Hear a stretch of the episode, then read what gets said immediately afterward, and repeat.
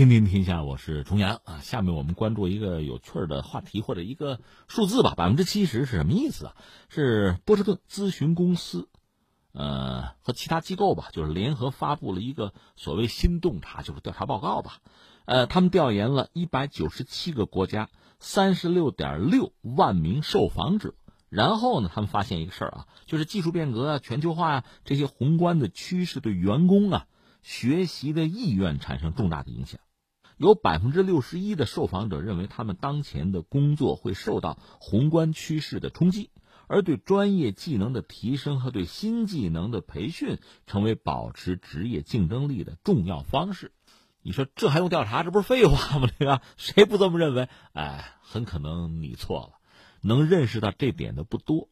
因为你看，他们这个调查采访这么多人啊，就受访者之中，说中国员工的学习意愿尤为强烈，说百分之八十一的中国员工表示说，每年在当前工作技能的学习上投入大量的时间，还有百分之七十的中国受访者表示，他们愿意为新工作培养新技能。你说这不人人都这么想吗？那有什么例外吗？有，有啊。呃，刚才我们说的啊，每年。在当前工作技能上，这个学习啊，投大量时间的，全球范围内可能是个百分之六十七，愿意啊，为新工作培养新技能的，这全球的这个数字是百分之六十五。那中国的员工远远超过全球平均水平啊。从这个学习时间调研上看，中国是位居第三。你知道第一是谁吗？第一是缅甸。人家员工有百分之八十七，就每年花数周的时间投入到有助于现在工作技能提升的学习之中。第二是谁啊？你也猜不到，尼日利亚百分之八十四，中国是百分之八十一。那你说发达国家呢？你比如英国是百分之五十，法国百分之四十二，德国百分之三十八。至于培养新技能啊，意愿最强的墨西哥、哥伦比亚这些拉美国家，意愿比较强。波兰、德国、俄罗斯。这些中欧、东欧的国家意愿是最弱，而这个数字中国是百分之七十。然后还有一些具体的调查内容挺有意思，就是英、美、加，这是发达国家嘛？人家的受访者说呢，在工作中沟通能力、分析能力、适应能力、领导力和批判性思维尤为重要，情商、创新啊、敏捷工作是可有可无。中国受访者在沟通、分析和适应能力的重要性上和美、英、加。这意见大概是一致的，但大多数中国受访者呢，对于领导力和批判性思维并不重视，认为情商呢在工作中发挥重要作用。那扯两句感慨吧，感慨挺多。其实我最早看到这个新闻标题的时候啊，马上产生的直觉就是，那还用说，中国人就是勤奋啊，学海无涯苦作舟。我们小时候就知道啊，我们中国人就是努力啊，要不中国怎么发展到现在啊？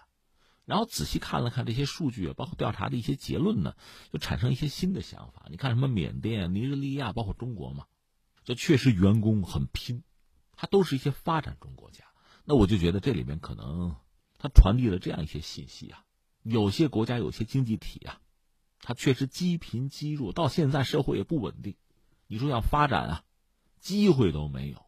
但是呢，只要是这个国家是稳定的。只要是作为这个社会成员吧，有上升的空间和可能，就会有一些人去拼。这种拼呢是带有补课性质的，因为落下的比较多嘛。其实作为很多这个世界上很多的这个经济体啊，发展中国家，那你生下来你就不是领先的，你就已经输在起跑线上，没有别的办法追上去，不是听天由命，而是信奉通过努力、通过知识去改变命运。这其实也是一条成功的经验嘛。很多人就是这样改变了命运，甚至最终呢。不但改变了自己的家庭，还改变了国家的。那与此同时，我们看到一些发达国家的这个员工吧，他们这个学习意愿，包括学新知识的这个意愿，不是很强烈。这和他们目前作为一个经济体吧，他们在这个世界上所处的位置和他们发展的这个状况和前景，其实我觉得也是有因果关系的。